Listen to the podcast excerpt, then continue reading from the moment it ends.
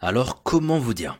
Dans cette vidéo, on va faire face à l'un des hommes les plus détestables que j'ai vu de ma vie. Et je pèse mes mots, cet homme est à vomir. Vous allez comprendre pourquoi je vous dis ça tout au long de la vidéo. Vous savez, à chaque fois que je traite une affaire, je me dis, mais c'est quoi ce bordel? C'est la pire affaire que j'ai réalisée jusqu'ici. Et bah pas du tout, c'est de pire en pire malheureusement. Au fur et à mesure que je fais des vidéos, je tombe sur des cas, mais je me dis mais c'est juste impossible. Comment l'être humain est capable de faire de telles choses Ça nous montre encore une fois que l'être humain est sans limite. Eh bien salam à toi mon ami, j'espère que tu vas bien et que ta famille se porte bien. J'espère que vous avez passé une bonne semaine, que vous avez bien mangé, parce que ouais, c'est important de bien manger et de se faire plaisir. Regardez-moi, je suis un morceau de gras articulé. Faites-vous plaisir, bon sang. Vivons gros, vivons heureux. Bref, plus sérieusement, avant de commencer cette vidéo, je voulais vous partager ma chaîne secondaire, Mogota Sama. Elle est juste en bas en description si vous voulez vous abonner et la découvrir. J'ai décidé de l'ouvrir pour préparer là-bas en parallèle des vidéos True Crime sur Mogota, des vidéos hyper chill en mode vlog, bouffe, plein de choses que vous pourrez découvrir avec moi. Ce sera nos prises de tête beaucoup plus naturelles et je pense qu'on va bien s'amuser. Vous aurez une version de moi encore plus tranquillou avec un contenu que j'ai hâte de vous présenter. Donc n'hésitez pas à venir, vous savez que je vous apprécie et c'est le début, juste le début d'une belle aventure. Sur ce, aujourd'hui, on va s'intéresser à l'affaire Michael Philpott. Et comme je l'ai dit en début de vidéo, cet homme est un monstre rempli de vices qu'on va découvrir maintenant. Sans plus attendre, éteignez votre lumière, installez-vous bien et laissez-vous emporter par ma voix.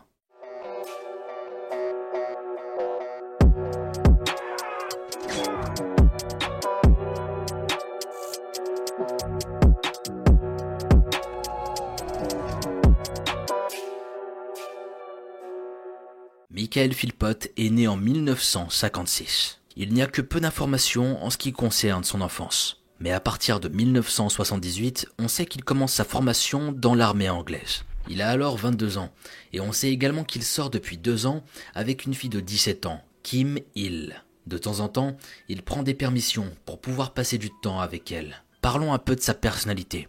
Michael est un jeune homme au caractère très particulier, et je dirais même carrément déplacé. C'est un garçon qui a tendance à vouloir dominer ses partenaires, ce qui peut le rendre vraiment extrêmement désagréable. Il est également jaloux, possessif et manipulateur. Bah ça commence très bien cette affaire, et ça en dit long sur la suite des événements. Je pense que ce mec va nous en faire voir de toutes les couleurs. Ça annonce du très très sombre. Lorsqu'il désire quelque chose ou quelqu'un, il est prêt à tout pour l'obtenir. Il est prêt à tout pour arriver à ses fins, et ses attentes sont nombreuses. Très fier et orgueilleux, il ne supporte pas le refus, ni la frustration. Si une de ces deux choses devait lui arriver, il entrerait dans une colère noire, et je peux vous dire que le mot est faible ici. En fait, on pourrait plutôt parler de fureur. Une fureur à la limite du déséquilibre mental, et on va le découvrir tout au long de ce récit. Un jour d'été de 1978, Michael reçoit une lettre à l'armée. C'est Kim qui lui écrit. Il s'empresse de l'ouvrir pour la lire, mais au fur et à mesure de la lecture, son enthousiasme s'éteint. Elle ne lui écrit pas pour l'embrasser et lui dire des mots doux, non, c'est une lettre de rupture. Kim ne peut plus supporter le comportement trop abusif de Michael. Alors une nuit du mois de juillet, le jeune soldat s'éclipse sans autorisation de son régiment. Il a un plan derrière la tête. Quoi, comment ça? Une lettre et tout est fini? Comme ça? Merci, au revoir? Non, non, non, non, non. Ça allait pas se passer comme ça pour lui. À l'intérieur, il bouillonne, il sait ce qu'il a à faire. Michael arrive devant une maison.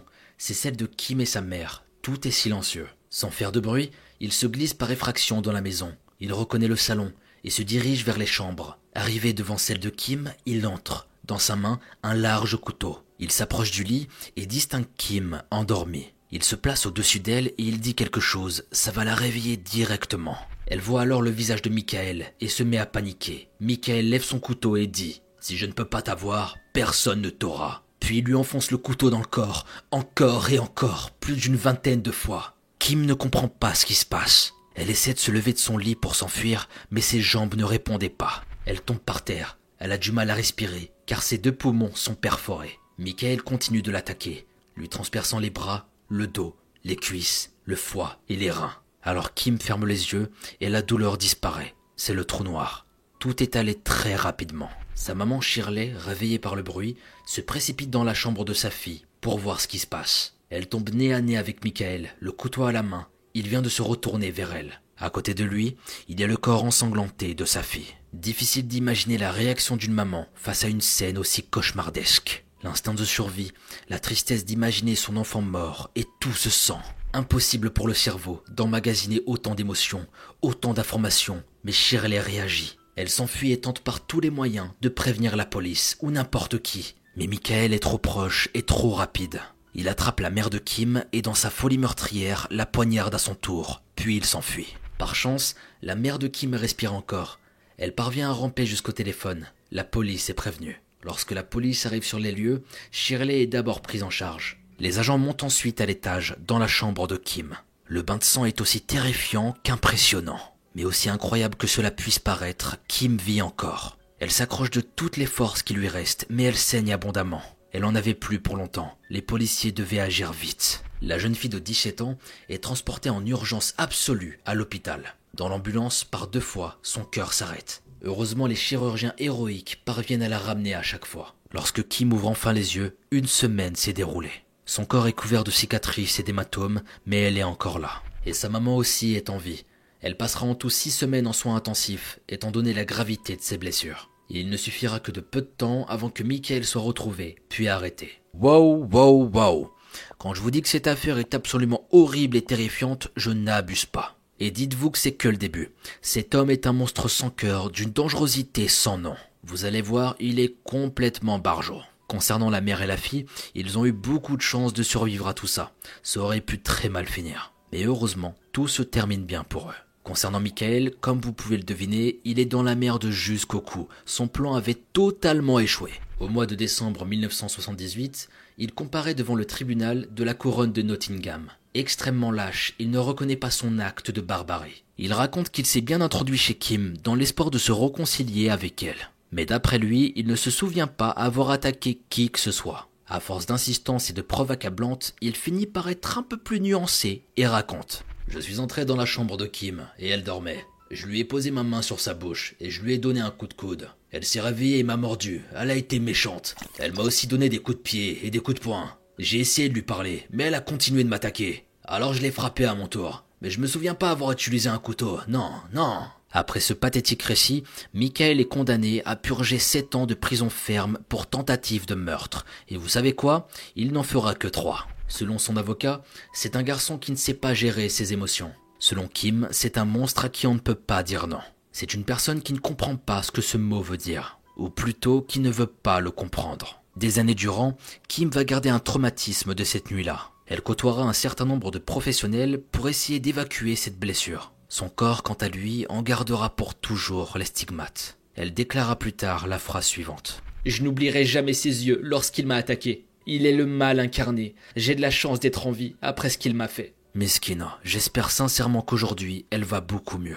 Vivre tout ça, j'imagine même pas le traumatisme. Après ça, tu peux plus vivre sereinement, tu resteras toujours sur tes gardes. Et concernant la confiance, je ne sais même pas si un jour elle réussira à la donner à nouveau à qui que ce soit. Enfin bon, beaucoup de bonheur pour elle et j'espère qu'aujourd'hui ça va beaucoup mais beaucoup mieux pour elle. Environ cinq années après sa sortie, Michael rencontre une certaine Pamela Lomax qui l'épouse. Nous sommes en 1986 et très vite il a trois enfants avec elle, deux fils et une fille. Mais la prison n'a pas changé Michael, il est toujours resté le même, à une chose près. Il évitera à l'avenir les actes qui pourraient le renvoyer à l'ombre. À nouveau, il est insupportable avec sa femme, très contrôlant, très dominant. Les remarques sont au quotidien, que ce soit sur la tenue, les sorties, etc.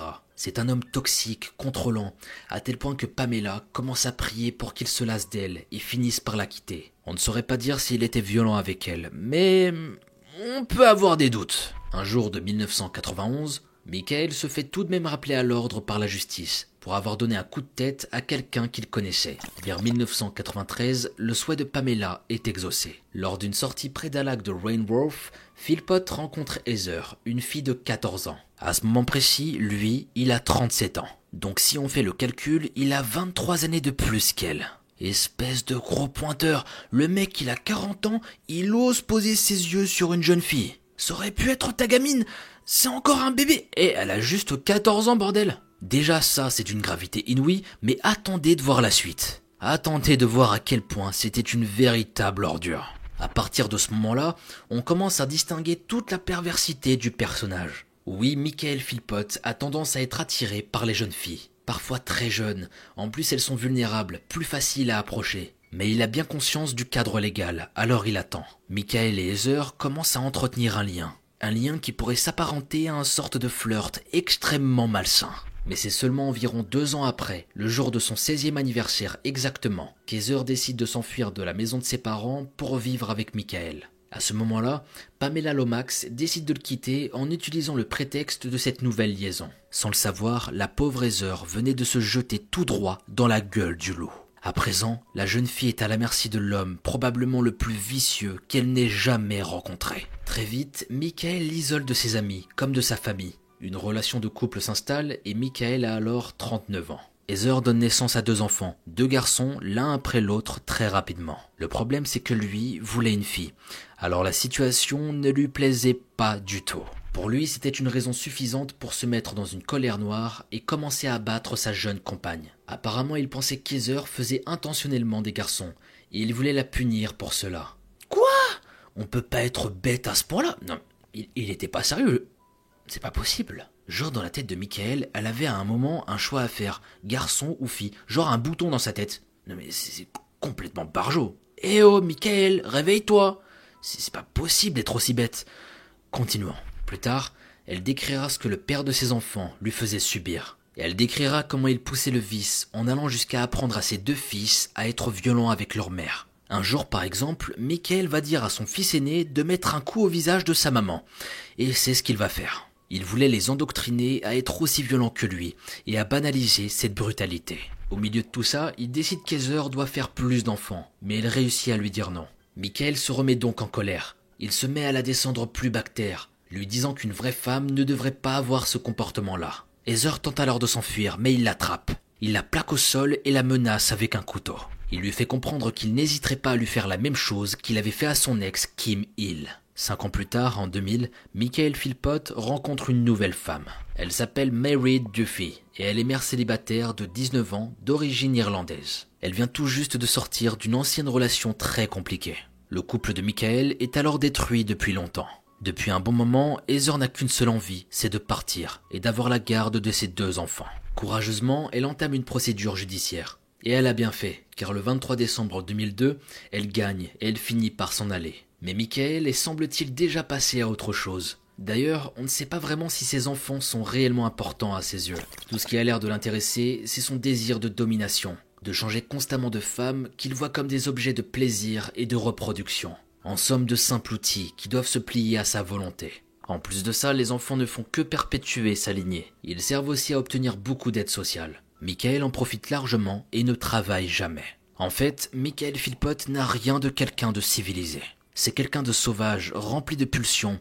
Il est cruel et complètement égoïste. Un homme dénué de toute empathie et qui semble ne disposer d'aucune valeur morale ni d'aucune vertu. Au moment de sa rencontre avec ce bourreau, Mary est au fond du trou et se sent seule. C'est une proie facile pour Michael. Elle emménage chez lui rapidement et le couple finit par se marier en mai 2003. Elle a 22 ans et lui en a 47. Là, il faut faire une pause et revenir deux ans en arrière en 2001. Juste après sa rencontre avec Merid, Michael ne chôme pas. Car cette année-là, il croise le chemin d'une jeune fille qui lui plaît. Elle a seulement 16 ans et elle s'appelle Lisa Willis. C'est une orpheline, Michael en profite donc pour s'ériger en tant que protecteur et l'attire dans ses filets. Comme je vous l'ai dit, on fait face à un hlouf ici. C'est un porc, c'est tout ce que c'est. Ce mec est un porc et j'insiste, à quel moment il te vient à l'esprit de te comporter ainsi? C'est un prédateur de jeunes femmes, rempli de sombres idées qui gâche la vie de toutes celles qui croiseraient son chemin. Donc comme je le disais, il attire une jeune fille de 16 ans qui se nomme Lisa Willis. Très vite, c'est à son tour d'emménager dans son logement. Une relation commence entre les deux. Attendez, attendez. Et Merid dans tout ça? Eh bien, elle est avec eux, sous le même toit. Comme si de rien n'était, et elle est obligée de subir tout ça. Elle est toujours la femme de Michael. Lisa est donc tout naturellement devenue sa maîtresse. Comme le disait Kim, on ne peut rien refuser à Michael. Personne ne voudrait le voir se mettre en colère. À part Mogo Junior, bien sûr. Il lui aurait bien rendu visite. Ouais, moi je vous le dis. Lors de leur mariage en 2003, Lisa avait même le rôle de la demoiselle d'honneur. Elle a à peine 18 ans et lui on le rappelle à 47 ans. On imagine le tableau hyper glauque. Ensuite, le schéma pervers commence. Sur dix longues années, Lisa tombe enceinte quatre fois de Michael Philpott. Et durant tout ce temps, il va la battre de façon régulière. Un jour, par exemple, il attaque avec un morceau de bois. Un autre, il lui jette une tasse de café. Il lui faisait vivre une véritable misère. Mary, quant à elle, elle donne naissance à six enfants. En tout, ça fait onze enfants à la maison. Il faut savoir que Lisa Willis, malgré son jeune âge, avait déjà un enfant d'un autre homme au moment de sa rencontre avec Michael. Cet enfant vit sous le même toit que toute la famille. Durant dix ans, ils vivent tous ensemble dans une council house à Victory Road dans la ville de Derby. Michael ne vit toujours que des allocations familiales et il n'a pas travaillé depuis des années. Il passe ses journées à boire, fumer, jouer aux fléchettes ou au billard, et à regarder la télé et à s'occuper un peu de ses enfants. Du moins, c'est ce qu'il raconte. Parfois, il fait un peu de bricolage. Lisa et Merid sont quant à elles employées à mi-temps, mais tout leur revenu est encaissé et géré par l'homme de la maison. Une council house, littéralement maison de conseil, est en Angleterre à peu près l'équivalent d'un logement social en France. Tout au long de ces années, Michael se comporte comme un véritable monstre avec ses deux compagnes. Il contrôlait absolument toutes leurs sorties et les accompagnait même jusqu'à leur travail. Pour elle, il est très rare de quitter le foyer, même pour se rendre en ville pour des choses importantes comme acheter des vêtements. Michael demande des comptes rendus systématiques. Les temps de sortie, les heures sur place, le motif, le lieu, tout ceci est très fatigant pour Mary et Lisa. Ils finissent par ne même plus donner la peine d'essayer. À côté de ça, il les bat régulièrement et pour des raisons arbitraires. Bref, il fait régner sa loi à la maison. Mary et Lisa sont effrayées par lui et elles sont sous son emprise. Elles ne cherchent pas à s'en aller. Tout ce qu'elles veulent, c'est ne pas éveiller sa colère. La maison de Victory Road devient un véritable enfer sur Terre la maison de l'horreur où Michael est un roi tyrannique et tout-puissant. En 2006, Michael commence à songer à déménager. Il se sent à l'étroit dans cette maison, avec deux femmes et ses enfants. Il fait une demande auprès de l'État pour changer de council house. Mais ces demandes restent sans réponse pendant un bon moment. En 2007, une chose assez improbable se produit. Une chaîne de télévision repère la famille Philpott et son mode de vie si atypique. Michael est alors contacté. Il est invité sur le plateau The Jeremy Kyle Show une émission britannique regardée par un million de personnes quotidiennement. C'était le genre d'émission qui pourrait s'apparenter à C'est mon choix français. Le présentateur invite des gens ayant une histoire ou un physique hors norme et le but est de les faire connaître. C'est le genre d'émission qui fait beaucoup d'audience, que ce soit en France, en Angleterre ou partout ailleurs. À cette demande, Michael accepte que son visage et son histoire soient diffusés à travers tout le Royaume-Uni. Il choisit de défendre son style de vie et raconte sa vie en disant notamment qu'il aimerait divorcer de sa femme pour épouser sa maîtresse afin qu'elle ne se sente plus exclue de la famille. Il souhaiterait qu'elle partage le nom de Philpott. Il ajoute également qu'il aurait eu par la suite une vasectomie. À la suite de la diffusion de cet épisode de l'émission, Beaucoup de critiques sont essuyées par Michael et sa famille. Beaucoup pensent que par exemple ce mode de vie n'est pas normal. D'élever ses enfants dans ces conditions est complètement inadapté. À l'écoute de ces critiques, Michael est très sur la défensive. Il répond par une question rhétorique. Est-ce qu'ils connaissent ma famille? Est-ce qu'ils connaissent mes enfants? Je ne pense pas. Quiconque veut me voir, mes partenaires et mes enfants, ils peuvent venir et vivre avec moi pendant une semaine. Et je vous garantis qu'après, ils seront étonnés. En particulier de la façon dont mes enfants se comportent. Mes enfants sont élevés correctement. Il ne pouvait pas mieux formuler sa demande, car la même année de 2007, une ancienne première ministre du nom de Anne Whitcomb a entendu la proposition de Michael Philpott. Elle le contacte et lui propose de tourner dans un documentaire. Anne Whitcomb versus the Benefit Culture, qui veut dire littéralement Anne Whitcomb contre la culture des avantages, en gros les avantages sociaux. Le but de ce reportage est simple. Elle s'engage à passer toute une semaine avec lui, pour découvrir son quotidien et également pour tenter de le faire changer de mode de vie. Michael accepte, et c'est ainsi que la télé-réalité Philpott commence. Dans ce documentaire, il est montré que Michael vit dans une caravane dans son jardin, et à l'intérieur, sa femme et sa maîtresse alternent leur passage pour passer des nuits avec lui. Anne Whitcomb déclara plus tard que M. Philpott ne se souciait de personne et qu'il lui arrivait d'appeler à la fois sa femme et sa maîtresse par des insultes. Des insultes que je ne prononcerai pas ici. Mais si vous êtes curieux, ça commence par un S. Hmm, je vous laisse deviner. elle avait également remarqué qu'aucun des enfants ne lui demandait de l'affection. Durant cette semaine filmée, Anne Whitcomb découvre également que son hôte ne fait aucun effort pour essayer de trouver du travail. Et ce en dépit du fait que ses deux compagnes ont des emplois à temps partiel. Alors faisant jouer sa réputation et ses contacts, elle parvient à trouver trois offres d'emploi à Michael, dont l'un dans une entreprise de fabrication de tonneaux. Mais Michael ne se présentera jamais au travail le premier jour. C'était un échec cuisant. À la fin du tournage et après sa diffusion, le documentaire provoque un véritable tollé.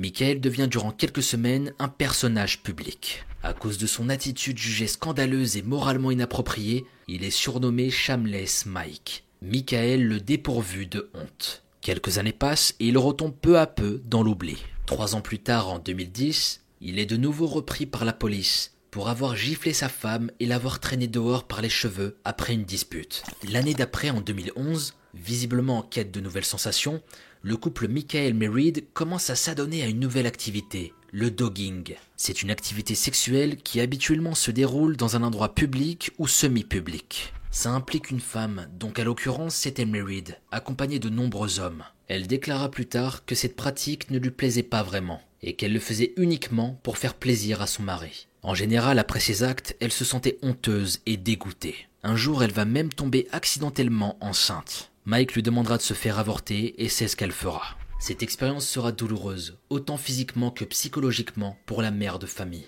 Au niveau de la vie à la maison, rien de nouveau. Michael continue de se comporter comme si tout lui était dû.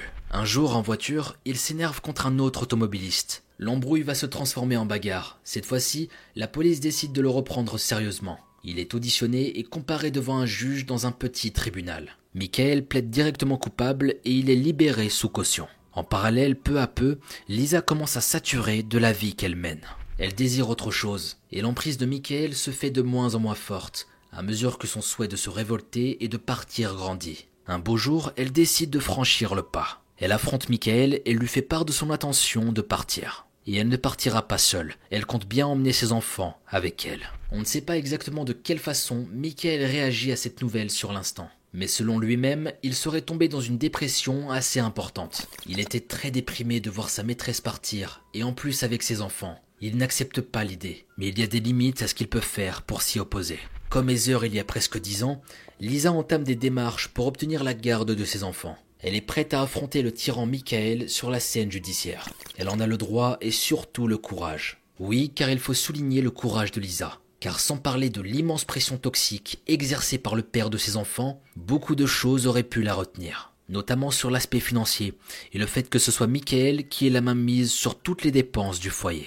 Mais récemment, Lisa a découvert qu'elle avait elle aussi droit de bénéficier, avec ses quatre enfants, de plusieurs centaines de livres sterling par mois d'allocation. En réalité, elle les touche même depuis plusieurs années. Mais comme tout cet argent allait directement dans le compte de Michael, elle ne l'a jamais vraiment réalisé.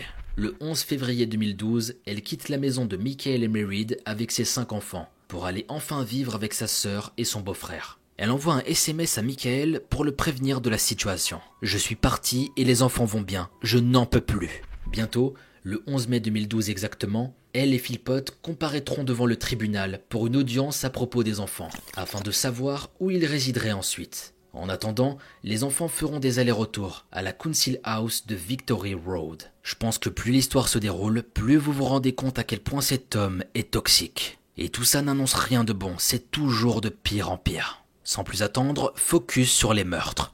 Banks.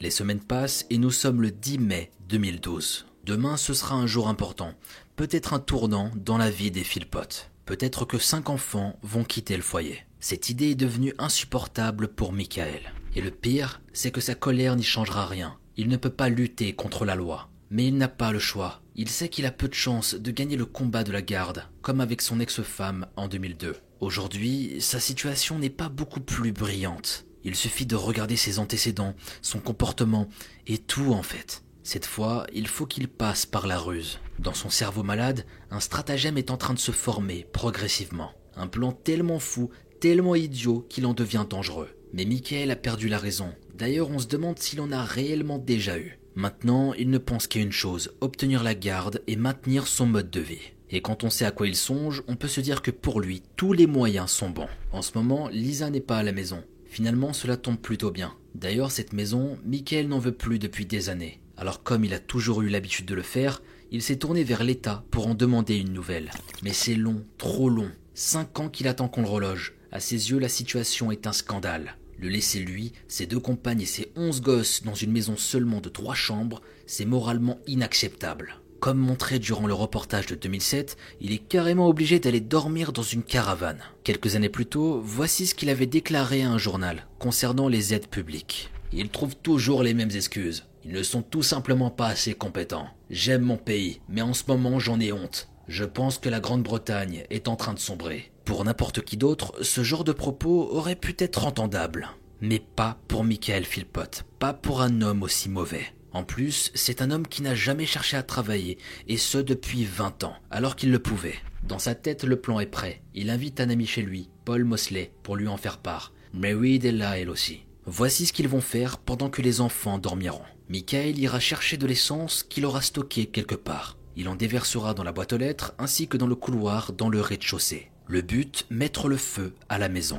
Ensuite, quand les flammes commenceront à prendre, Michael se rendra à l'étage, attrapera tous les enfants et les sauvera d'une mort certaine. Résultat, primo, la maison sera brûlée. Donc les services sociaux seront obligés de reloger toute la famille dans une maison plus adéquate. Secondo, Michael sera considéré comme un héros pour avoir sauvé tous les enfants de ce terrible incendie, ce qui lui donnera une belle image et une bonne réputation. Et le clou du spectacle, la police va forcément comprendre que le feu a été allumé intentionnellement. À ce moment-là, lui, Mary et Paul seront d'accord pour faire accuser Lisa. Ainsi, elle sera dans le collimateur judiciaire et peut-être même condamnée.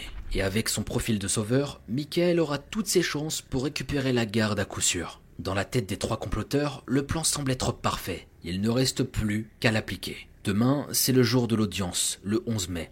Ils agiront cette nuit. La nuit du 10 au 11 mai 2012, au 18 Victory Road de la ville de Derby, vers 3h30 du matin, un immense nuage noir provient d'une des maisons. C'est la numéro 18 qui s'embrase. Dans la maison, la température est déjà insupportable. Très rapidement, les 500 degrés Celsius sont atteints. L'épaisse fumée noire envahit chacune des pièces restées ouvertes, rendant impossible la moindre bouffée d'oxygène. Les portes en plastique fondent, le bois verni et l'essence démultiplient la vitesse destructrice du brasier. En quelques secondes à peine, la quasi-totalité de la maison brûle. Les chances de survie sont désormais presque réduites à néant. À ce moment-là, les enfants dorment à l'étage. Comme le prévoit son plan, c'est le moment pour Michael d'entrer en scène. Alors que les flammes dévorent sa maison, il entre et tente de monter à l'étage. Mais il a versé une quantité d'essence beaucoup trop importante. L'air est trop brûlant et irrespirable. Les flammes dévorent tout ce qu'elles touchent. C'est une véritable fournaise. À l'étage, c'est pareil. Les enfants n'ont peut-être qu'à peine le temps de réaliser ce qui est en train de se passer. En tout cas, c'est ce que l'on peut infiniment espérer pour eux. Plus tard, des pompiers de Derby diront que l'intoxication a été plus rapide que leur réveil. Lentement, Michael revient à la réalité. Il est incapable de se rendre à l'étage. Alors il abandonne la tâche et regarde le feu, impuissant. Des voisins alertés par le bruit et la lumière tentent à leur tour d'intervenir, mais sans succès. Michael finit par appeler le 999, le numéro des pompiers anglais. Ils arrivent très vite, talonnés par la police, mais il est déjà trop tard. Cette nuit, Jade Philpott 10 ans, John Philpott 9 ans, Jack Philpott 7 ans, Jess 6 ans et Jaden 5 ans viennent de tous perdre la vie dans l'incendie. Ils étaient tous les enfants de Mary et Michael. Ils sont transportés à l'hôpital, puis sont déclarés morts par intoxication. Leur aîné de 13 ans, Duane Philpott, est le seul qui respire encore. Il est emmené d'urgence à l'hôpital pour enfants de Birmingham. Mais son état est plus que critique. Son cerveau a été privé d'oxygène trop longtemps. Cela a causé des lésions cérébrales irréversibles. Deux jours plus tard, le 13 mai 2012, il décède d'une crise cardiaque. C'est une véritable tragédie. Six enfants innocents partis, à cause de l'immondice de gens complètement fous et irrécupérables. Mais du point de vue des autorités, le bilan n'est pas sombre dans sa totalité, car deux adultes ont pu s'en sortir indemnes, Michael et sa femme Merid. Heureusement que ni Lisa et les autres enfants n'étaient sur place. Les premières personnes à être interpellées sont Lisa et son beau-frère. Heureusement, ils ont été rapidement relâchés. Le 12 mai, au lendemain de la tragédie qui secoue Allenton, la tristesse est énorme entre les habitants, les voisins et la famille. Beaucoup de soutien est manifesté pour les Philpott. Ils sont provisoirement logés dans une chambre d'hôtel en ville. Le temps de mettre de l'ordre dans tout ce qui vient de se passer. Évidemment, l'audience pour la garde des enfants est ajournée. Le 14 mai, au lendemain de la mort de Duane, la police soupçonne fortement que l'incendie soit d'origine criminelle. Au fil des investigations, ils découvrent des éléments qui ne laissent aucun doute. De l'essence sous la boîte aux lettres, par exemple, qui est retrouvée. Pendant ce temps, un service religieux a eu lieu à la mémoire des enfants, à l'église catholique de Saint-Georges à Little Over. Une organisation caritative, Catch Me When I Fall, est créée par un habitant du nom de Bobby Sutherland pour aider la famille des enfants à financer les funérailles. Ce monsieur déclara plus tard à la police que Michael aimait ses enfants. Il disait qu'il ne soutenait pas du tout les critiques négatives à son encontre. Un livre de condoléances à la cathédrale de Derby est mis à disposition. Il est signé par des centaines de personnes. Faut dire que ça fait du bien de voir qu'il existe autant de gens avec un cœur aussi généreux. Mais malheureusement, ils se trompent totalement sur le compte du couple Philpott. Ils sont loin de s'imaginer qu'ils sont en train de parler à ceux qui ont allumé la mèche. Michael et sa femme, dans leur autodestruction, leur assassinat et leur bêtise sans nom, ont encore une chance insolente de pouvoir encore compter sur le soutien des habitants de Derby. Car si tout ceci a principalement été fait pour permettre aux enfants d'être enterrés dignement, beaucoup de ces personnes affichent un soutien indéfectible à leurs parents. Le 15 mai cependant, la police décide de ne rien laisser au hasard. Dans des histoires d'infanticide, les parents sont généralement les premiers à être suspectés. Parfois à tort, parfois non. Alors il est décidé de mettre sur écoute la chambre d'hôtel des Philpott pendant quelques jours. Le 16 mai, Michael et Mary Philpott donnent une conférence de presse, en collaboration avec la police de Derbyshire, à des dizaines de journalistes. En larmes, ils implorent de l'aide pour retrouver les assassins de leurs enfants. Philpott, en parlant des voisins, des donateurs et des gens qui les soutiennent, a déclaré aux journalistes Nous ne pouvons pas assez exprimer notre gratitude. Ce n'est pas seulement nous qui avons souffert, ce sont eux aussi, c'est tout le monde. Cet homme n'a vraiment honte de rien. Il est en train de mentir ouvertement devant tout le monde et sans pression. De nombreuses personnes qui ont toujours connu Michael Philpott et sa famille se sont mises à défendre son mode de vie. Ils ont affirmé que les représentations négatives que les gens pourraient avoir de lui ne sont aucunement fondées. Ici, c'est à se demander si les gens le connaissaient vraiment bien. Au même moment, des détectives confirment que le départ de l'incendie se trouvait sous la boîte aux lettres dans le couloir du rez-de-chaussée de la maison. De l'essence a bien été utilisée pour que l'incendie se propage rapidement. Le 18 mai, une enquête est officiellement ouverte. Pour les autorités, cet incendie avait pour objectif de tuer, de tuer tous les habitants du 18 Victory Road. Via un communiqué public, il est demandé aux responsables de ce crime abject de se rendre, et les autorités tentent à distance de raisonner les auteurs, en évoquant le caractère infiniment déshonorant et indécent de l'acte commis. Trois jours plus tard, des examens médico-légaux sont appliqués dans toute la maison. Le travail est très complexe, le feu étant un ennemi redoutable des pièces à conviction. Dans l'allée, la caravane et le minibus de Michael sont réquisitionnés et passés au peigne fin. Comme en témoignent les poses des micros dans la chambre d'hôtel des Philpott, les premiers suspects vers lesquels se tourne la police sont évidemment les plus proches parents. C'est quelque chose d'habituel dans une affaire semblable à celle-ci. Les enregistrements sont en cours et il faudra être patient pour n'éveiller aucun soupçon. Les jours passent et Michael montre un comportement très étrange pour quelqu'un qui vient juste de perdre ses enfants. Pendant la conférence de presse, par exemple, il semblait complètement abattu par la tragédie. Parfaitement normal, vous allez me dire. Qui ne le serait pas? Mais certains journalistes soulignent qu'il agissait exagérément en tentant d'essuyer des larmes manifestement inexistantes. Ça, c'est le premier point. Dans un second temps, lors de son passage à la morgue pour aller vérifier les corps, un journal de presse rapporte qu'il aurait flirté avec le personnel féminin sans chercher à se dissimuler. Bref, cette attitude est autant suspecte que complètement inappropriée aux yeux des enquêteurs et de ceux qui l'ont vu à l'œuvre. Mais ce n'est pas tout. Les vêtements que lui et sa femme portaient la nuit de l'incendie ont été récupérés. Et sur ceux de Michael se trouve quelque chose de très intéressant, de l'essence. Le 30 mai, les micros posés par la police sont enfin récupérés. À première vue, ils ont enregistré des conversations compromettantes entre Michael et Merid. Dans l'un d'eux, Michael dit à sa femme que la police n'est pour l'instant au courant de rien et qu'il valait mieux qu'il s'en tienne à son histoire. Il dit aussi la phrase suivante. C'est de ma faute si la moitié de la famille est partie. J'aurais dû tout voir venir, canard. A priori, ils ne diront rien, pensant qu'aucune preuve ne viendra leur porter préjudice. S'ils parviennent à suivre son histoire, comme il dit, cela leur permettra peut-être de s'en sortir à moindre mal car si les autorités apprennent ce qu'ils ont vraiment fait, ce sera terminé pour eux. Dans un autre enregistrement, la voix d'un autre homme est plusieurs fois entendue. Merid et son mari en sont visiblement très proches, puisqu'on peut même entendre Merid avoir des relations sexuelles avec lui. Il s'appelle Paul Mosley. À entendre leur discussion privée, le doute est très peu permis. Pour la police, c'est quasiment suffisant. Merid et Michael sont à l'origine du départ de l'incendie. Ce sont eux qui ont tué les enfants, leurs propres enfants. Mais de ce qu'ils comprennent, leur mort serait accidentelle. Peut-être un plan qui aurait très mal tourné. À Paul Mosley, Michael dit qu'il aurait dû pouvoir sauver les enfants. La police n'attend pas pour intervenir. Les Philpots sont interpellés, puis placés en détention provisoire pendant quelques jours. Ils ne seront pas relâchés avant de comparaître devant une cour de justice.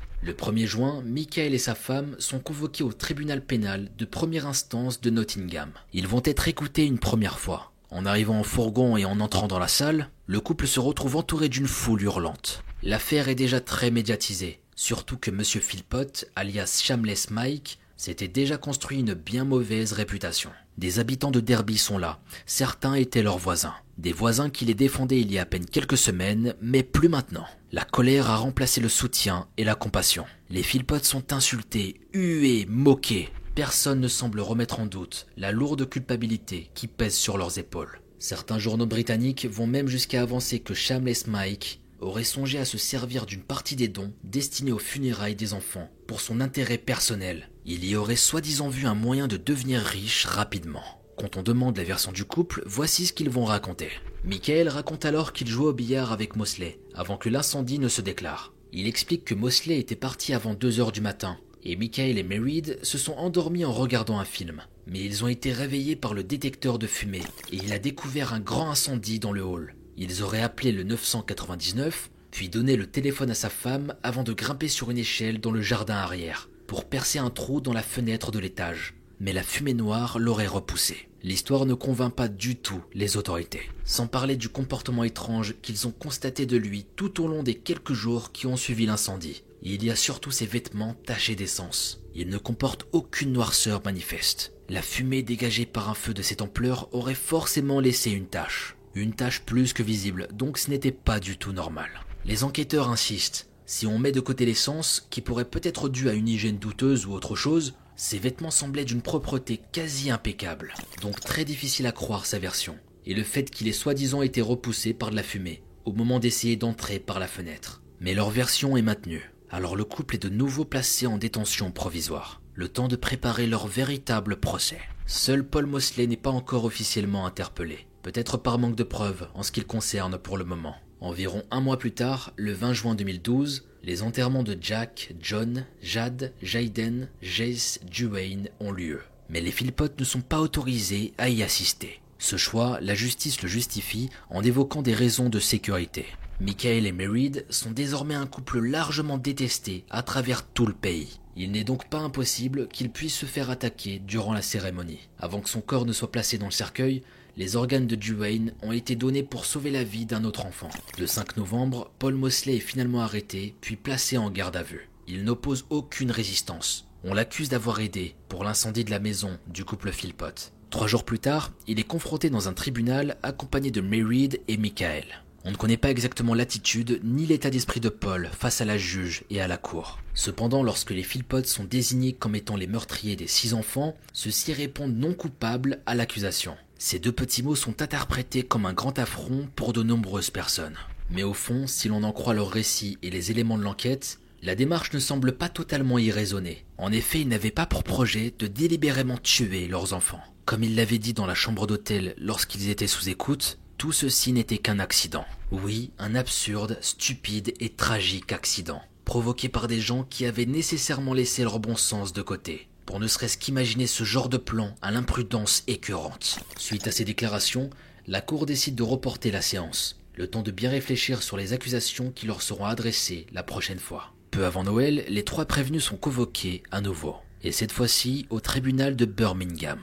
Cette fois-ci, l'incrimination lancée par la Cour est différente. Il n'est plus question d'accusation de meurtre, mais d'homicide involontaire. Il a été conclu que les trois complices avaient bien mis le feu à la maison, mais que ce n'était pas dans le but de tuer les enfants. Lorsque Michael et Merid se sont défendus en plaidant non coupables lors de leur première accusation de meurtre, leur défense pouvait tenir la route. Et c'est hyper frustrant quand on connaît le passé du couple. Et particulièrement Michael, mais c'est légitimement défendable. On ne peut pas accuser des gens d'avoir voulu tuer alors que ce n'était pas la vérité. La justice a semble-t-il su faire la part des choses. Mais à l'écoute de cette deuxième accusation, celle d'homicide involontaire, un silence se crée dans la salle. Michael et Mary ne sont pas sur place, mais ils sont en liaison vidéo retransmise en direct. Paul, quant à lui, est présent sur le banc des accusés. À nouveau dans la bouche de Michael, deux mots retentissent dans la salle. Non coupable. Non coupable pour les six homicides involontaires. C'est la goutte d'eau qui fait déborder le vase. Mais cette fois-ci, Shamless Mike n'est pas le seul à n'avoir aucune honte à prononcer ces mots.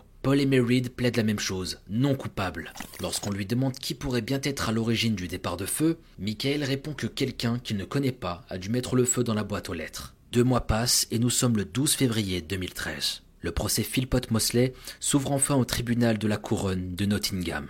Il dure en tout sept semaines et il est dirigé par la juge Kate Fairwell. Il est indiqué que la police a d'abord inculpé le trio de meurtre, mais l'a finalement rétrogradé en homicide involontaire coupable, bien que leur action ait été d'une monstrueuse inconscience. Les accusés n'avaient pas l'intention de tuer les six enfants. La juge décrit le déroulement du complot orchestré par le couple Philpott et Mosley comme un plan méchant et dangereux, qui était évidemment incompréhensible pour toute personne sensée. Pendant le procès, les photographies de la maison de Victory Road sont pour la première fois rendues publiques. On y voit des pièces complètement carbonisées, noircies ou réduites en cendres par la chaleur du feu ardent et destructeur. Paul, Mary et Michael n'ont manifestement pas changé de discours. Ils plaident toujours non coupables pour tout ce dont ils sont accusés. Lorsque l'on demande à Michael d'où proviennent les taches d'essence qui ont été retrouvées sur ses vêtements, il explique qu'elles étaient déjà là depuis plusieurs semaines suite à un autre incident. Lorsqu'on lui parle de son attitude à la maison envers ses deux compagnes, de son implication dans la vie de ses enfants, de sa brutalité, il répond J'ai l'air trop fort, trop puissant. J'ai toujours été un gars insouciant. Lisa, je l'ai traitée comme une reine. La procureure prend la parole. Elle explique la raison pour laquelle, selon elle, Philpott, 56 ans, vivait avec sa femme Merid, 31 ans, et sa maîtresse Lisa Willis, 28 ans, ainsi que leurs six enfants. Michael Philpott ne voulait pas travailler. Il voulait juste une maison et plein d'enfants, et les avantages financiers que cela apporte. De ce que l'on sait, et au contraire de ses deux compagnes, Michael n'a jamais travaillé depuis la naissance de son premier enfant c'est-à-dire environ 27 ans. En d'autres termes, il n'a jamais gagné un seul centime pour eux. Bref, l'état d'esprit et la mentalité de Michael sont à bien des égards moralement discutables. Les actes qu'il a pu commettre tout au long de son existence jusqu'à ce jour en sont l'illustration. S'il est dans cette situation à présent, c'est entièrement de sa responsabilité. Il est allé trop loin, et on ne peut pas s'empêcher de se poser tout de même une question. Que se serait-il passé si le plan de l'incendie avait fonctionné comme prévu? Personne ne peut donner la réponse. Mais il est très dur d'accepter l'image de Michael érigé en héros, qui aurait courageusement traversé les flammes pour sauver sa progéniture apeurée. Il est difficile d'accepter que quelqu'un d'autre que lui aurait pu être mis en cause puis emprisonné. Peut-être Lisa Willis selon son plan. Cette pensée rend le personnage d'autant plus exécrable. Il doit être sévèrement puni, ça ne faisait aucun doute. À un moment, il est proposé de passer l'enregistrement de l'appel fait à Michael aux pompiers, juste après qu'il ait jeté l'éponge du sauvetage. En entendant cette proposition, Michael crie qu'il n'a pas la force de l'écouter. Dans un acte de fuite, il tente alors de quitter sa place sur le banc des accusés. Mais il est retenu par le personnel de sécurité. Il doit affronter sa voix erratique et déchirante. Il doit assumer ce qu'il a fait. L'appel est diffusé dans une ambiance extrêmement lourde. Tout le monde écoute attentivement. À la fin, on peut entendre des gémissements incontrôlables dans la salle. Ils proviennent de Mary Philpott. Au bout des sept semaines, le 4 avril 2013 exactement, le verdict est enfin rendu. Michael, âgé de 56 ans, est reconnu coupable de l'homicide involontaire de six enfants innocents dans l'incendie allumé délibérément dans leur maison familiale.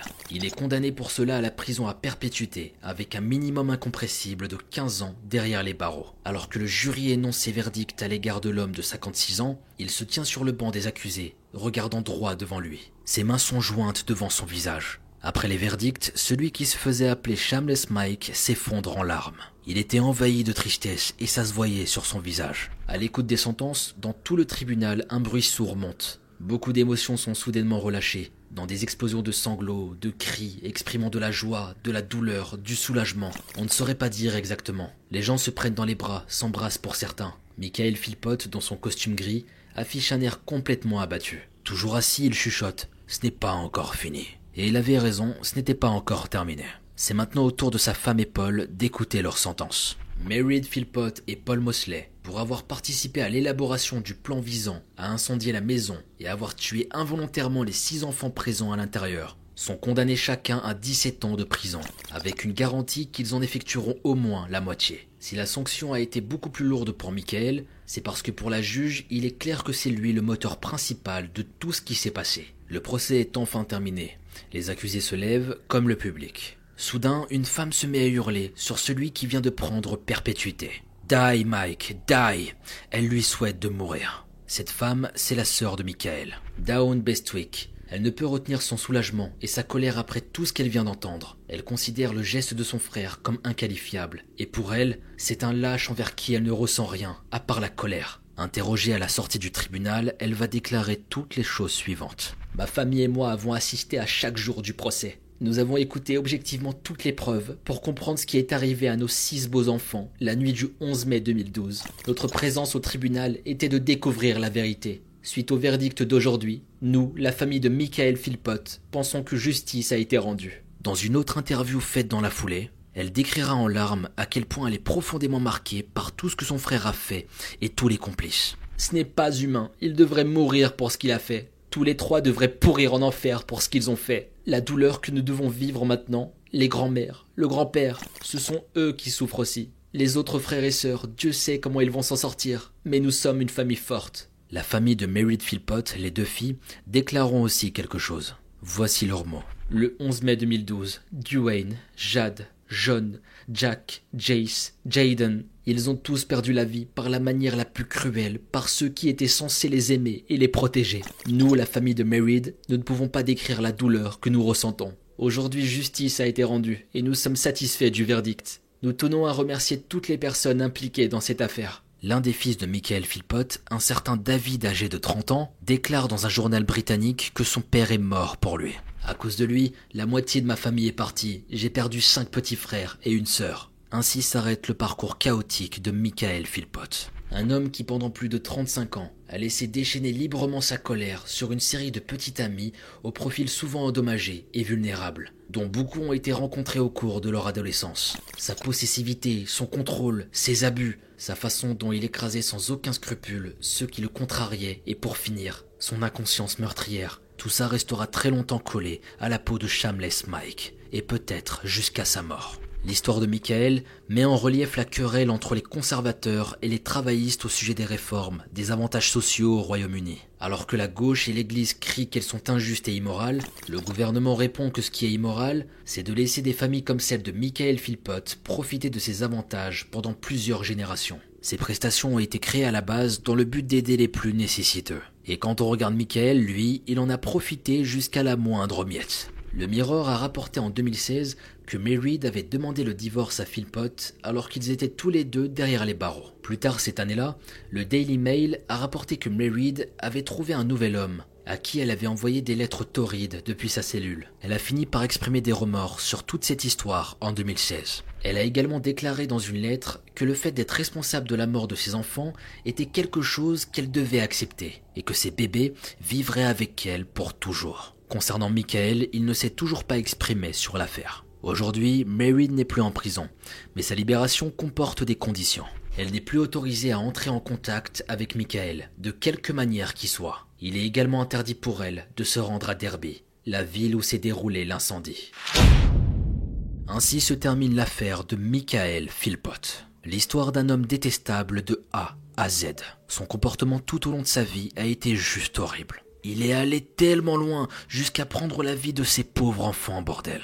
Même si c'était pas prévu dans son plan, c'est ce qui s'est passé finalement. Et tout ça à cause de sa bêtise, de ses pulsions et de ses idées complètement farfelues. J'ai énormément de peine pour ces enfants et qu'ils puissent reposer en paix. C'est tellement triste de voir un père aussi insouciant. Vas-y, bref. J'aimerais avoir vos avis concernant cette affaire et ce que vous en avez pensé. Je vous attends avec impatience dans l'espace des commentaires. Quant à nous, il est temps pour nous de nous quitter. Merci à vous qui me suivez aussi nombreux encore une fois, ça me fait super chaud au cœur. Prenez soin de vous et vos proches et on se dit à très bientôt pour une nouvelle vidéo. C'était Mogota. Si t'es encore là, j'ai une dernière mission pour toi viens sur mon Insta Mogota-sama et viens me dire quel plat tu aimerais manger, là tout de suite, maintenant. C'est parti, je t'attends. Tu croyais tout de même pas que j'allais te laisser partir comme ça J'avoue que je commence à avoir faim, donc là je vais vraiment partir. Je vous dis à très bientôt pour une nouvelle vidéo. C'était Mogota.